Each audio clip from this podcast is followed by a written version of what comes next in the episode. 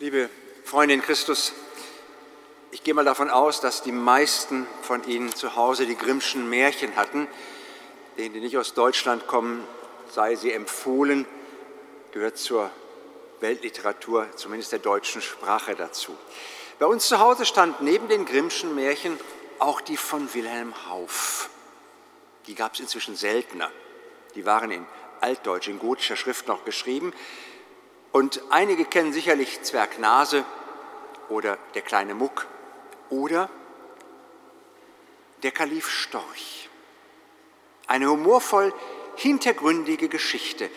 Der Kalif und sein Großvezier erwarben von einem bösen Zauberer ein Mittel, das ihnen die Fähigkeit zuwuchs, sich in ein beliebiges Tier zu verwandeln. Solcher Mittel bekommt man freilich nicht, ohne dass ein Haken an der Sache wäre. Während der Zeit der Verwandlung durfte man nicht lachen, denn im selben Moment würde man das Zauberwort mutabor, ich werde verwandelt, vergessen und könnte nicht mehr zurückverwandelt werden in die menschliche Gestalt. Schon beim ersten Versuch Kalif und Großvezier wollten gerne hören, worüber die Störche sprechen, die auf der Wiese stehen. Also verwandelten sie sich in diese Störche und da sie nur Belanglosigkeiten sprachen, lachten sie so herzhaft über das andere Storchenpaar, dass ihnen hernach das Wort nicht mehr einfiel, das sie wieder zum Menschen machen konnte. Für ihr Wagnis mussten sie einen hohen Preis bezahlen, und als Tiere leben. Den Menschen werden zu allen Zeiten Dinge angeboten, die ihnen mehr Möglichkeiten und größere Freiheiten verheißen. Die schnelle Entwicklung der Wissenschaft, Menschen genetisch zu bearbeiten, der Markt der Medien, wo alles gesagt und gemacht werden darf, der Konsum an Rauschmitteln, deren Suchtcharakter mit Scheinfreiheit einhergeht, das sind nur einige Angebote, die uns Menschen glauben machen wollen, dass wir sie mit Leichtigkeit in Anspruch nehmen können, ohne dass auf der anderen Seite ein hoher Preis dafür gezahlt werden muss. Kalif und Großvezier büßten ihre menschliche Gestalt ein für die Möglichkeit, wie Tiere leben zu dürfen. Schlimmer als Tieren ist es uns Menschen jedoch möglich, miteinander umzugehen, zu verfolgen und zu foltern, zu bekriegen und misshandeln, zu vergewaltigen und erpressen. Immer und überall haben wir die Möglichkeit, uns in Tiere zu verwandeln. Und einmal diesen Pfad betreten, finden wir nur schwer den Weg zurück. In maßloser Selbstüberschätzung und im Gelächter der Zeit vergessen wir das Wort, das uns wieder zu Menschen machen kann. Kalif und Großvezier gehen auf die Suche nach diesem Wort.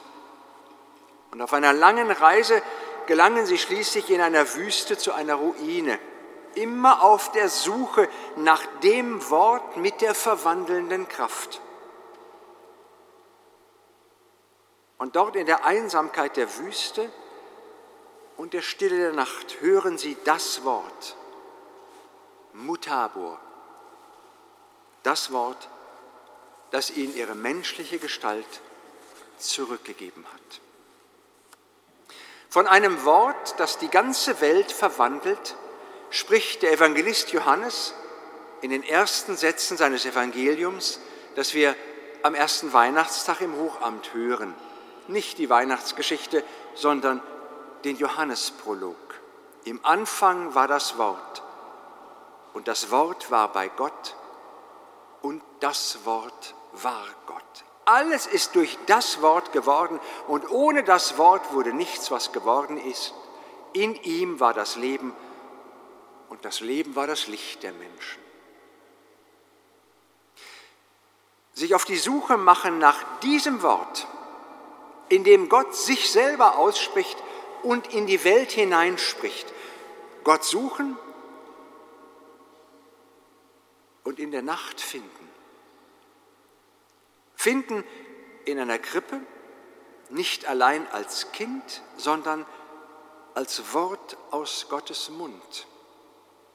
Was wir an Weihnachten feiern, ist eben nicht nur ein Kind in der Krippe, sondern wir verehren in diesem Kind das Wort schlechthin, das Gott in die Welt gesprochen hat und das er nicht zurücknimmt. Nie ist ein gehaltvolleres Wort in die Welt gesprochen worden, weder von Dichtern noch von Philosophen, als dieses Wort, das in der Person Jesu Fleisch geworden ist. Der unwandelbare Gott spricht sich in ihm aus, damit die Menschen sich durch ihn verwandeln lassen können. Jedoch um dieses eine, alles entscheidende Wort auch zu hören, bedarf es einer langen Suche und einer großartigen Stille. Nicht auf den Straßen und Plätzen, nicht in den Städten und Versammlungen hörten Kalif und Großvisier ihr Wort, sondern in der Wüste. Es erfordert Zeiten der Stille und des Schweigens, damit Gottes Wort gehört werden kann. Denn die Stimme Gottes kommt nicht in einem Gewitter, das die Existenz des Menschen bedroht. Es ist eine leise Stimme, mit der Gott spricht. Es ist die Stimme eines verschwebenden Schweigens. Und es ist leicht, sie zu überhören. Welch einer Naivität bedarf es, welch einer Demut und Hörbereitschaft, um daran zu glauben, in einem Stall jenes Wort zu finden, das mehr als die Welt verändern kann, nämlich mich. Die Konstellation der Sterne, des Ortes und äußere Umstände muss stimmen, damit ich das Wort vernehmen kann, das verwandelnde Kraft besitzt. Viele kommen in diesen Tagen, doch nur wenige vermögen das Wort auch zu hören. So sehr, wie das Wort es bedurfte, von Gott ausgesprochen zu werden und in Jesus Christus Fleisch anzunehmen, seine verwandelnde Kraft zeigt es erst, wenn der Mensch es annimmt und selber ausspricht. Kalif und Großvezier mussten das Wort nicht nur hören, sie mussten es selber in den Mund nehmen und aussprechen. Dann erst wurden sie verwandelt. Wer das alles entscheidende Wort wohl findet und hört, es aber selbst nicht in seiner Rede führt, der wird als Storch zurückkehren zu den klappernden Geschäften dieser Welt. Würde Jesus heute wiederkommen in seine Welt, in der er vor über 2000 Jahren hineingeboren wurde, bei allen Bemühungen der Menschen, er würde wieder nur einen Ort der Stille suchen, aufsuchen, den wir suchen müssten. Ohne unser Suchen geht es nicht. Nun ist es aber nicht so, dass er nicht auch andere Möglichkeiten für sich hätten finden können. Nein, er hat sich diesen Platz schon damals ausgesucht und wir dürfen annehmen, dass er einen solchen Platz auch heute wieder für sich wählen würde.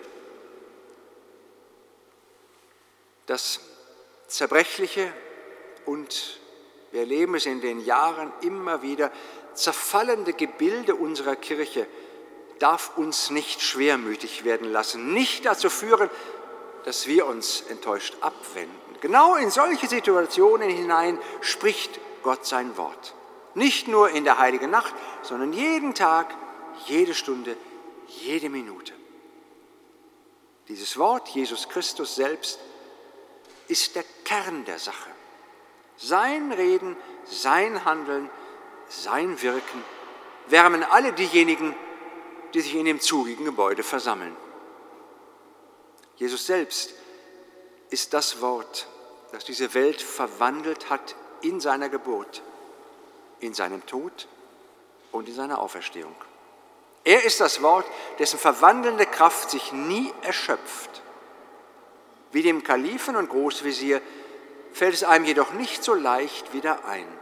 Jeder muss sich auf den Weg machen und es suchen. Und wenn man es gefunden hat, dann reicht es nicht aus, es nur zu hören, wenn andere es sagen. Ich muss es selber in den Mund nehmen. Wenn ich es dann ausspreche, es in meiner Rede führe, dann kann es auch mich verwandeln in einen Menschen. Ich habe gerade in einem Artikel gelesen, muss ich dazwischen schieben, Jesus hat ein Franchise-Unternehmen gegründet. Johannes der Täufer hatte ein Monopol auf die Taufe. Jesus hat ein Franchise-Unternehmen gegründet und jeder kann Anteile an diesem Unternehmen haben. Er muss nur das Wort in den Mund nehmen. Dann gehört er dazu. Sollte auch das Bild unserer Kirche ganz zerfallen, weil Jahr für Jahr noch weniger das Wort hören oder aussprechen wollen, entscheidend wird sein, ob es noch Menschen geben wird, die in Stille und Stall das Wort sprechen, das Gott mir zur Verwandlung anbietet. Mutabor, Christus.